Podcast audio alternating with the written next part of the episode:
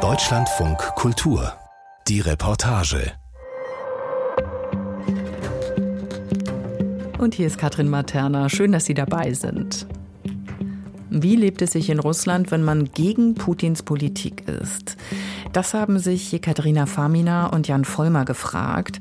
Sie, Journalistin aus Moskau, inzwischen in Berlin und er, Journalist aus Deutschland.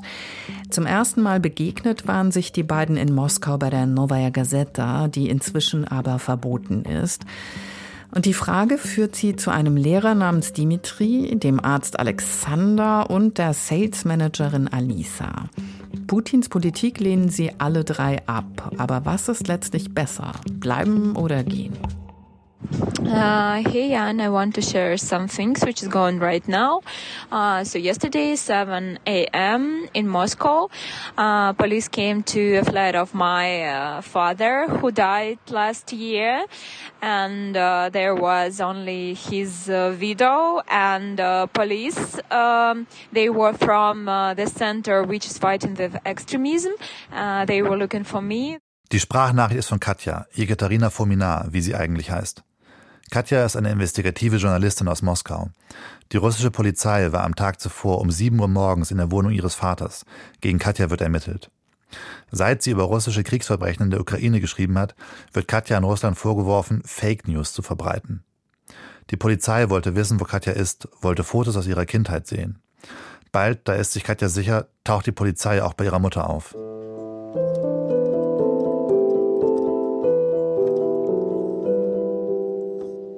Katja und ich haben uns 2015 in Moskau kennengelernt, bei der Novaya Gazeta. Über Jahre war die Novaya die wichtigste kritische Zeitung in Russland. Katja wechselt später zu dem investigativen Format iStories. Im Februar 2022, kurz nach dem Beginn der groß angelegten russischen Invasion der Ukraine, muss Katja aus Russland fliehen. Ich habe unter meinem echten Namen gearbeitet und unser Chefredakteur sagte, Entweder kündigt ihr oder ihr geht jetzt. Also haben wir unsere Sachen gepackt, unser ganzes Leben in Russland in ein paar Tagen. Und wir haben das Land in der ersten Woche des Krieges verlassen. Auf ihrem Handy findet sie noch Videos aus der Zeit. Eines von einer Antikriegsdemo, die sie noch in Moskau gefilmt hat. Und eines, in dem eine Freundin sie und ihren Hund Cooper zur Bushaltestelle bringt, vorbei an den Einkaufszentren und Reklametafeln der Stadt. Wir haben einen Minivan gemietet, weil wir auch unsere Tiere retten wollten. Und Fliegen war keine Option. Wir haben die Grenze nach Lettland überquert und sind zehn Tage geblieben und dann nach Tschechien weitergezogen. Ich bin dort eineinhalb Jahre geblieben. And I stayed in Czech Republic for a year and a half. Die Grenze nach Lettland überquert Katja zu Fuß. Ihr Hund Cooper kann für ein paar Sekunden im Schnee spielen. Katja will weiter nach Berlin. Im Herbst 2023 suchen wir beide kurzfristig nach einer Wohnung und machen Anfang November für ein paar Monate eine WG auf. Wir finden etwas in Kreuzberg mit einem Nachbarn, der sehr viel Klavier spielt. Viele russische Journalisten und auch Freunde von Katja sind mittlerweile nach Berlin gezogen. Katja will sich hier ein neues Leben aufbauen, ein langfristiges Visum beantragen, einen Job suchen. In unserer WG-Küche erzählt Katja, dass die meisten ihrer Freunde und Kollegen Russland verlassen haben. Aber auch, dass einige geblieben oder sogar nach Russland zurückgekehrt sind. Nach zwei Jahren Krieg frage ich mich, wie geht das, in Russland leben, aber nicht an die russische Propaganda glauben? Was ist mit denen, die mal gegen das Regime protestiert haben? Was ist mit denen, die ausgereist sind und dann wieder zurückgekommen sind? Haben die aufgegeben? Wir entscheiden, sie zu fragen.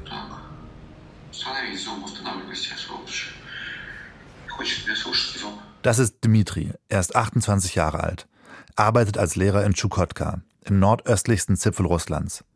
Als wir ihn morgens um 10 anrufen, ist es bei ihm schon 9 Uhr abends. Sein Telegram-Profilbild zeigt ihn beim Angeln auf einem Steg. Dmitri ist etwas erkältet, trägt einen Schal, einen Wollpullover und hustet. Er spricht hastig und stockend, wiederholt viele Wörter. Gelegentlich läuft seine Katze durchs Bild.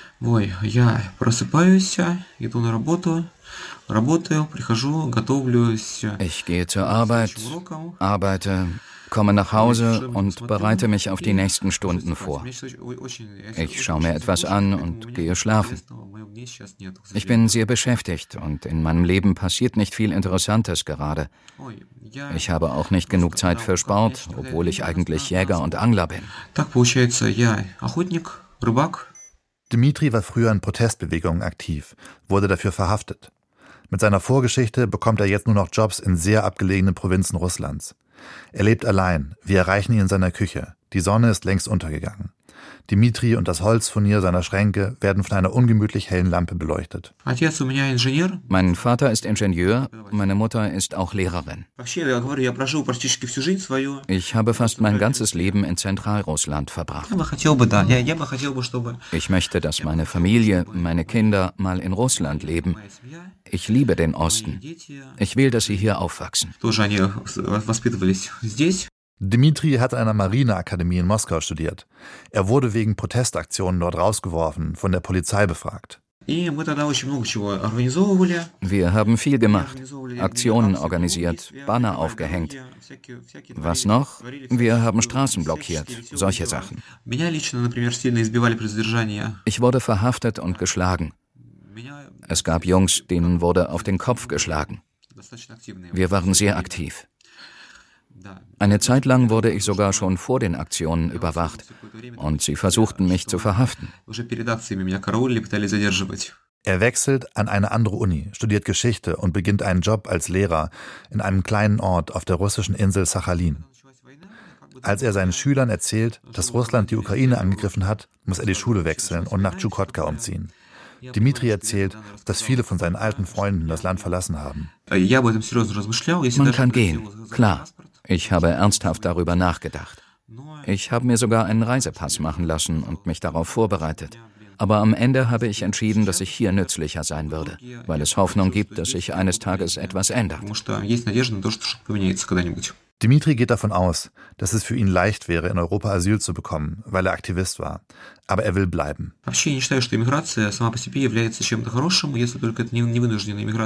Weil Emigration im Prinzip dem Regime hilft. Wenn alle, die emigriert sind, bleiben würden und kämpfen, besser noch, wenn sie gekämpft hätten, als es Massenproteste gab. Ich denke, dann wäre alles anders. Emigration ist eine Niederlage, trotz allem. Dimitri versucht, mit Menschen um ihn herum zu reden, versucht sie davon abzuhalten, sich freiwillig zur Armee zu melden.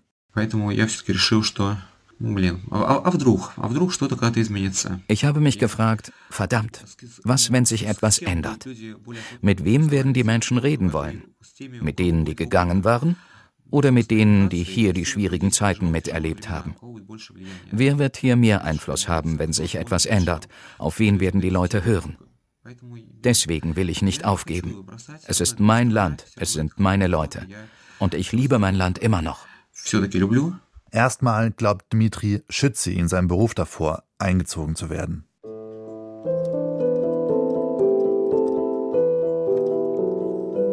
Während wir mit Menschen in Russland darüber sprechen, warum sie bleiben, arbeitet Katja daran, die Papiere für ihr Visum zu organisieren. Um ein längerfristiges Visum für Deutschland zu bekommen, braucht sie Schreiben von einem Vermieter. Sie muss 12.000 Euro auf ihrem Konto haben, um nachzuweisen, dass sie sich finanzieren kann. Weil sie den Visumsprozess in Tschechien begonnen hat, läuft all das über die deutsche Botschaft in Prag. Zwischen unseren Gesprächen höre ich sie aus ihrem Zimmer andere Interviews für den russischen Fernsehsender Dost führen oder wegen des Visums mit ihrem Anwalt telefonieren. Bei der Recherche lernt Katja auf Instagram eine Russin namens Alisa kennen. Manchmal postet sie dort Fotos von sich, in gelben Jacken und blauen Schals, den Farben der Ukraine. Wir rufen bei Alisa an. Oh, привет. А, я вижу тебя здесь. Привет. Alisa wohnt in einer kleineren Stadt im Süden Russlands. Wo genau, möchte sie nicht sagen, weil sie Angst hat, erkannt zu werden. Alisa ist 30 Jahre alt. Aktuell arbeitet sie in zwei Jobs. Einen macht sie online für ein Startup, den anderen in einem kleinen Laden für Handtaschen um die Ecke. Я, у меня обычный день, он начинается в 7.30 утра. Это моя первая работка, она начинается... Ich habe einen normalen Tag. Er beginnt um 7.30 Uhr. Ich arbeite erst zwei Stunden zu Hause. Um 10 gehe ich zu meiner ersten Arbeit, bin da einen halben Tag. Dann gehe ich wieder nach Hause und arbeite weiter. Bei unserem Gespräch via Zoom trägt sie einen leuchtend gelben, weiten Pullover, hat dunkel nachgezogene Augenbrauen und zieht zwischendurch in einer E-Zigarette. Hinter ihr steht ein Klavier. Sie spielt darauf gerne Stücke von Stefan Mokjo. Ihre Katze hat sie nach dem russischen Oppositionellen Maxim Katz benannt. In ihrem Zimmer hängt eine kleine kasachische Flagge. Alisa erinnert sich an die Nacht, in der Russland mit der groß angelegten Invasion der Ukraine begann. Первый день войны, ну, я проснулась в пять, ну, я очень рано проснулась почему-то. Am ersten Tag des Krieges bin ich aufgewacht um fünf. Ich erinnere mich, dass ich allein war. Ich bin nicht aufgestanden und habe mir eine Übertragung auf meinem Handy angeschaut. Ich konnte es nicht glauben. Es war einfach Horror, Schock, ein Albtraum. Но поверить я не могла. И это был просто ужас, шок, кошмар. И до войны последний год я планировала э, ребенка завести. Im letzten Jahr vor dem Krieg hatte ich geplant, ein Kind zu kriegen. Ich war mir sicher, ja, wir werden in Russland sein, wir werden eine Familie sein, wir werden ein Kind haben. Das war, was ich wollte. Und an dem Tag, als der Krieg begann, habe ich verstanden, dass es kein Kind geben wird. Und wir haben aufgehört. Also wir haben aufgehört, über all das nachzudenken. И мы перестали, э, ну, я, пер- мы, в общем, я перестала об этом думать.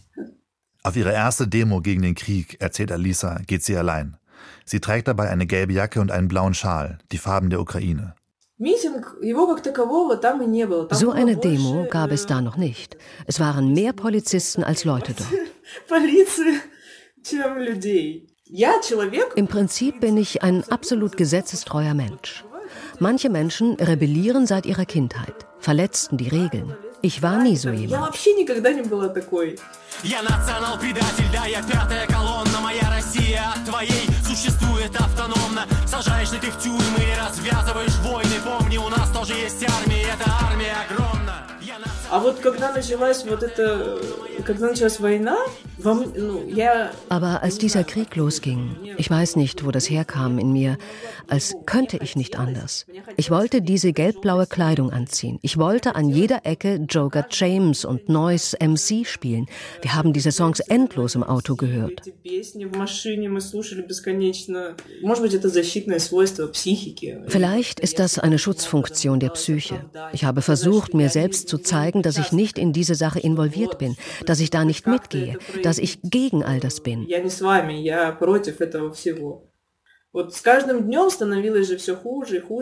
Es war so, dass es jeden Tag schlimmer wurde. Und als ich auf diese erste Demo ging, habe ich eine Art Begeisterung gespürt. Ich weiß nicht, es war klar, dass das dumm ist, dass es keine Auswirkungen haben wird, aber ich hatte keine Angst, dorthin zu gehen. Und Wollt ihr mich verhaften, mitnehmen? Okay. Auf Telegram findet Alisa Gruppen, die sich gegen den Krieg engagieren. Ich erinnere mich, es gab eine Aktion, die hieß Mariupoler Kreuz. Wir haben Kreuze gebastelt und da die Opferzahlen aus Mariupol draufgeschrieben und sie nachts in der Stadt aufgestellt. Ja,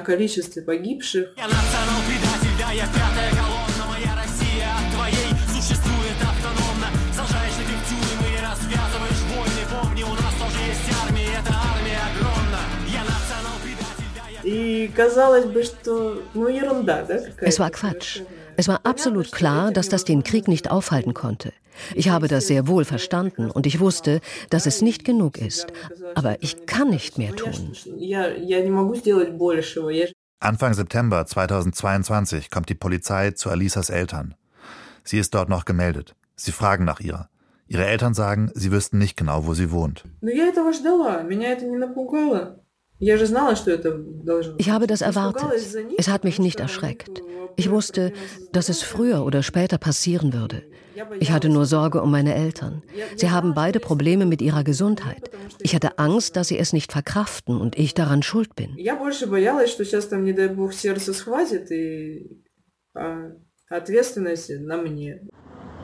Als in Russland junge Männer mobilisiert werden, fahren Alisa und ihr Mann nach Kasachstan.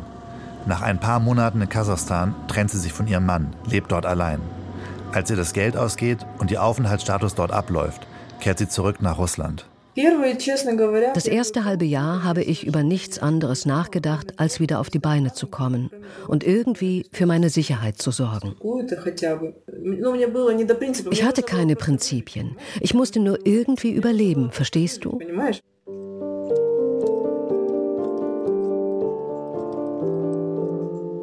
Neben ihren beiden Jobs, erzählt Alisa, verkauft sie selbstgebastelte Broschen mit Friedenssymbolen und spendet das Geld. Abends spielt sie Klavier. Wie Dimitri versucht sie mit Menschen im Privaten über den Krieg zu sprechen. Mehr, sagt sie, kann sie nicht tun.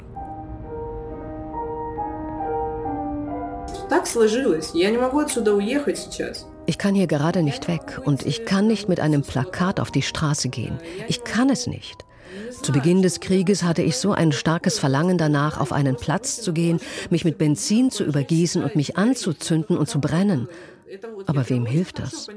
Wenn wir uns so verbrennen, mit echtem Feuer oder mit Hass, helfen wir niemandem und ändern auch nichts. Wenn wir es schaffen, uns hier zu behaupten, als Menschen, die nicht hasserfüllt sind und einander versuchen zu verstehen, vielleicht ergibt das einen Sinn.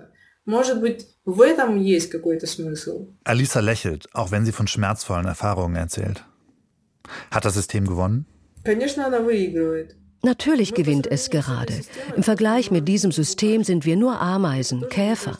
Das müssen wir verstehen. Natürlich gewinnt es. Ich sehe keinen guten Ausgang. Fühle ich mich, als hätte ich aufgegeben? Nein. Ich fühle mich so, als würde ich tun, was ich kann. Wenn ich denken würde, dass ich aufgegeben habe, wäre es nur Verzweiflung, die nichts Gutes bringt und nichts schaffen kann.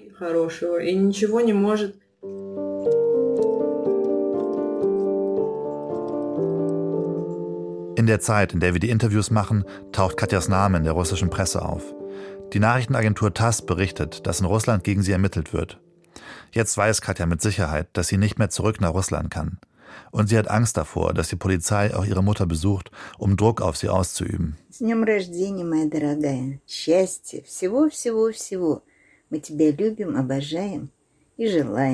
Katja hat ihre Mutter seit ihrer Ausreise nicht mehr in Russland gesehen. Sie können sich nur noch im Ausland treffen. An ihrem Geburtstag kauft sie für Katja einen Schokoladenkuchen. Sie schickt ihr ein Video davon und pustet die Kerzen für Katja aus Ура! Ein paar Tage nachdem sie von den Ermittlungen gehört hat, bekommt Katja eine E-Mail von der deutschen Botschaft in Prag. Sie fährt hin. Wir telefonieren, während sie in einem Café in Prag sitzt und auf ihren Pass wartet. So you're in Prague right now and you're waiting for your Du bist jetzt in Prag und wartest auf dein Visum, damit du legal in Deutschland leben kannst? Yeah, yeah, and this visa will give me a chance to feel Dieses Visum gibt mir die Aussicht darauf, mich in der EU sicher zu fühlen. Gerade jetzt, wo gegen mich ermittelt wird, fühle ich mich absolut verletzlich. Ich bin ein Ziel der russischen Behörden. Ich hoffe, das Visum gibt mir ein Gefühl der Sicherheit. So what's the first thing you're going to do when you have your visa? Was ist das erste, was du machst, wenn du das Visum in deinem Pass hast? I don't know, cry. Ich weiß es nicht. Weinen? Ich weiß es nicht. Ich schicke dir ein Foto, wenn ich es habe. Alright. Eine halbe Stunde später schickt Katja eine Sprachnachricht. So, ich komme gerade aus der Botschaft. Sie haben mir den Pass gegeben. Ich kann es kaum glauben. Ich mache ihn auf und da ist das Visum für ein halbes Jahr.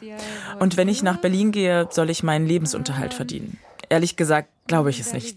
Ich habe gesagt, ich werde weinen und jetzt weine ich. Ich glaube wirklich nicht, dass damit alles vorbei ist. Jetzt kann ich endlich normal leben und muss keine Angst um mein Leben und um meine Gesundheit haben und kann einfach legal in Europa sein und kann mich richtig auf meine Arbeit konzentrieren. Puh, gut.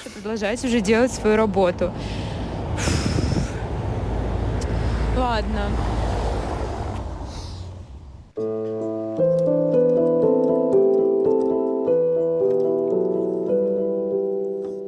Am Tag darauf sind wir mit dem Arzt Alexander verabredet. Okay. Я Александр. Для близких, для окружения на работе я все еще... Ich bin Alexander. Ich bin Transgender. Ich befinde mich im Übergang. Ich bin Arzt für Suchterkrankungen, Psychiater, Notarzt. В общем, хороший специалист. Я не знаю, как сказать. Я люблю свою профессию, люблю свою работу. Ich liebe meinen Beruf. Ich liebe meine Arbeit. Liebe es, Menschen zu helfen. Medizin bedeutet alles für mich. Корми, дай кого-нибудь полечить. Wir erreichen Alexander in Moskau, in der Küche seiner kleinen, hellen Mietwohnung. Er trägt kurze dunkle Haare und einen dunklen Pullover und lächelt viel. Weil er am Wochenende gearbeitet hat, ist er mittwochs zu Hause. Bei einer digitalen Wohnungsführung entdecken wir auch eine kleine Ukraine-Flagge am Fenster. Alexanders Geschichte ist komplex. Er wurde in Russland geboren, ist als Kind mit seiner Mutter in die Ukraine umgezogen, hat einen ukrainischen Pass bekommen. Zum Studieren ist er nach Moskau gezogen. Während er in der Uni ist, beginnt Russland 2014 den Krieg gegen die Ukraine, annektiert die Krim. Seine Mutter lebt in Tscherniv, einer Stadt im Norden der Ukraine. Obwohl es mit seinem ukrainischen Pass schwierig in Russland wird, will er die russische Staatsbürgerschaft nicht annehmen. Alexander erzählt, dass er in Moskau inzwischen ein gefragter Spezialist ist. Es ist eine Karriere auf Zeit. Er bereitet seinen Absprung vor.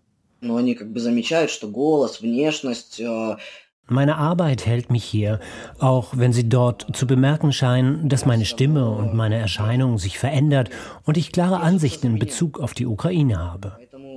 Aber trotzdem werde ich natürlich von hier weggehen. Der Kurs, den das Land gewählt hat, passt mir absolut nicht.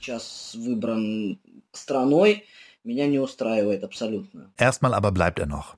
Umgerechnet 2000 Euro verdient Alexander im Monat. Wenn er frei hat, fährt er oft auf eine Datscha, ein kleines schickes Haus direkt in einem Wald außerhalb von Moskau. Er schickt uns auch eine Sprachnachricht von dort. Gerade brate ich ein Steak. Hier ist alles super. Als Russland am 24. Februar 2022 die Ukraine angreift, gerät seine Welt aus den Fugen. Am Morgen erfahre ich, dass die Kampfhandlungen begonnen haben. Ich rufe meine Mutter in der Ukraine an und sie sagt, Entschuldige, ich kann gerade nicht sprechen. Wir rennen in ein Haus, in den Keller, wir werden beschossen. Danach hat sich in meinem Kopf langsam der Gedanke breit gemacht, dass ich dabei bin, meine Familie zu verlieren. Während seine Mutter vor russischen Bomben aus Tschernihiv flüchtet, tauchen immer mehr russische Soldaten zur Behandlung bei Alexander auf selbst Arzt in Moskau zu sein, während seine Familie vor russischen Soldaten flieht. Dieser Widerspruch, erzählt Alexander, treibt ihn fast in den Wahnsinn. Er versucht sogar, sich umzubringen. Zu Beginn des Krieges bin ich durchgedreht. Ich fiel in ein Loch für zwei Wochen, hatte eine Psychose. Ich wollte nach Kasachstan oder irgendwo anders hin. Ich war schrecklich besorgt, weil meine Familie beschossen wurde, evakuiert wurde und ich nicht weiter wusste. Und von allen Seiten nur Krieg, Krieg, Krieg, Krieg. Und ich habe gepostet, dass ich jetzt Schluss mache. Meine Kollegen haben mich eingesammelt und ins Krankenhaus gebracht. Fast zwei Jahre später macht Alexander Dienst nach Vorschrift. Er sagt, er halte sich an das Protokoll. Er tue als Arzt, was für die Soldaten getan werden muss. Und er versucht denen zu helfen, die raus wollen. Ich habe mich natürlich gefragt, was ich jetzt tue. Einerseits bin ich Arzt, andererseits hasse ich sie. Und wenn ich mich weigere, wie lange behalte ich dann meinen Job noch? Ich habe mich dafür entschieden, nach Protokoll zu arbeiten, zu tun, was getan werden muss. Другим, которые высказываются негативно в отношении войны, не хотят туда возвращаться. Andere, die schlecht über den Krieg sprechen, die nicht dahin zurück wollen, die sagen, es ist schrecklich, ich weiß nicht, wie ich entkommen soll. Denen versuche ich zu helfen. Zusammen mit meinem Assistenten versuchen wir mit ihren Verwandten zu sprechen, Schlupflöcher zu finden, damit sie nicht zurück müssen.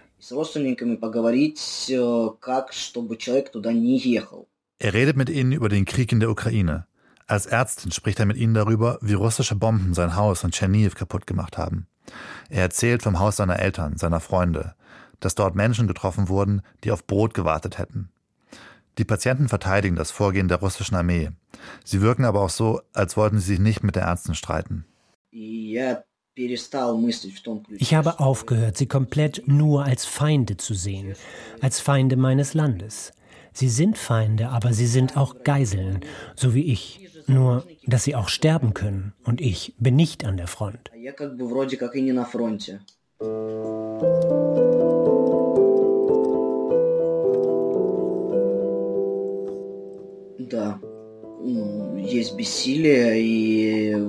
Ja, es ist Ohnmacht und ich nehme Stimmungsstabilisatoren, weil es unmöglich ist. Es umgibt dich jeden Tag, es kommt von allen Seiten und ich könnte wieder in die Depression verfallen.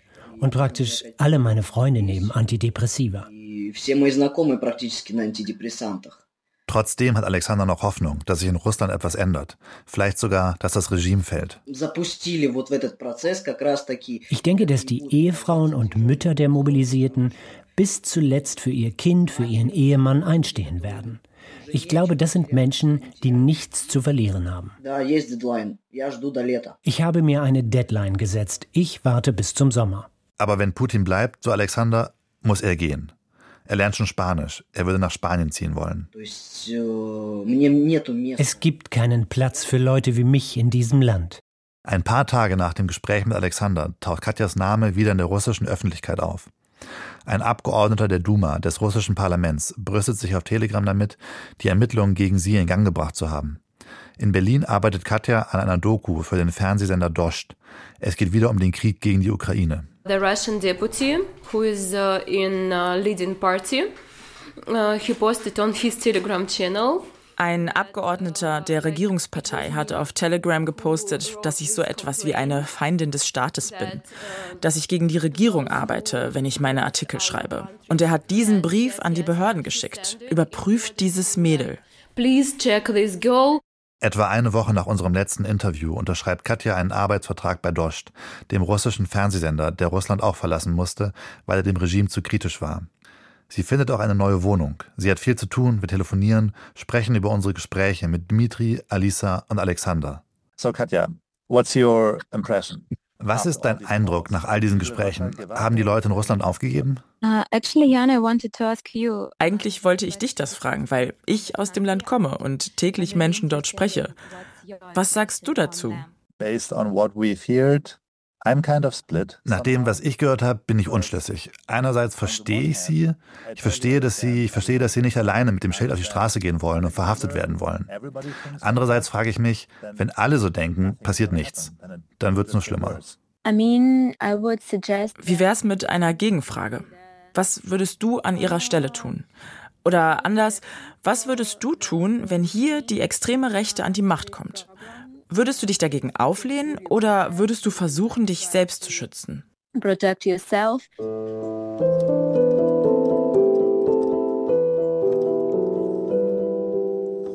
But apart from that, abgesehen davon, wie geht's deiner Mutter? Sie hat Angst. Sie schickt mir Fotos von fremdsprachigen Büchern, die ich zu Hause habe. Sie fragt, ob sie sie wegwerfen soll, weil sie verdächtig sein könnten. Hier sollte die Reportage eigentlich enden. Dann wird aus Russland der Tod von Alexei Nawalny gemeldet. Der wichtigste russische Oppositionelle ist in einer russischen Strafkolonie gestorben. Ich rufe nochmal Katja an. Ändert sein Tod etwas an unserem Fazit? Uh, so yeah, actually I'm working Cooper and uh, I'm also continuing. Ja, eigentlich gehe ich gerade mit Cooper spazieren und ich verfolge die Nachrichten, denn wir sind fast auf dem Weg zur russischen Botschaft in Berlin.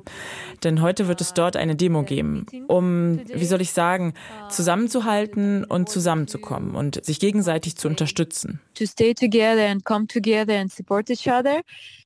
So I mean, it touches our research in a few points. Like uh, the one thing is. Also ich meine, es berührt unsere Recherche in ein paar Punkten. Die eine Sache ist, dass Nawalny nach Russland zurückgekehrt ist. Er entschied sich für die Rückkehr, wurde eingesperrt und starb im Gefängnis.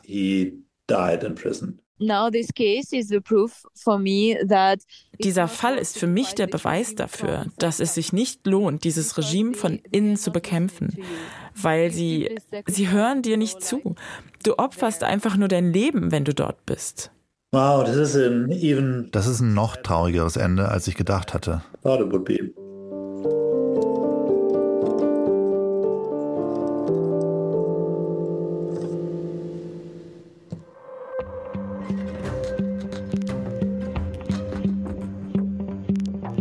Katharina Famina und Jan Vollmer haben diese Geschichten zusammengetragen über Menschen in Russland, deren Protest gegen das Regime ziemlich leise geworden ist. Bei uns im Podcast geht es in der nächsten Folge um einen Mann ohne sechsten Sinn. Hören Sie wieder rein, wir freuen uns auf Sie. Bis bald. Mehr von der Reportage hören Sie auch in unserer App. Der DLF Audiothek. Jetzt kostenfrei herunterladen für Android und iOS.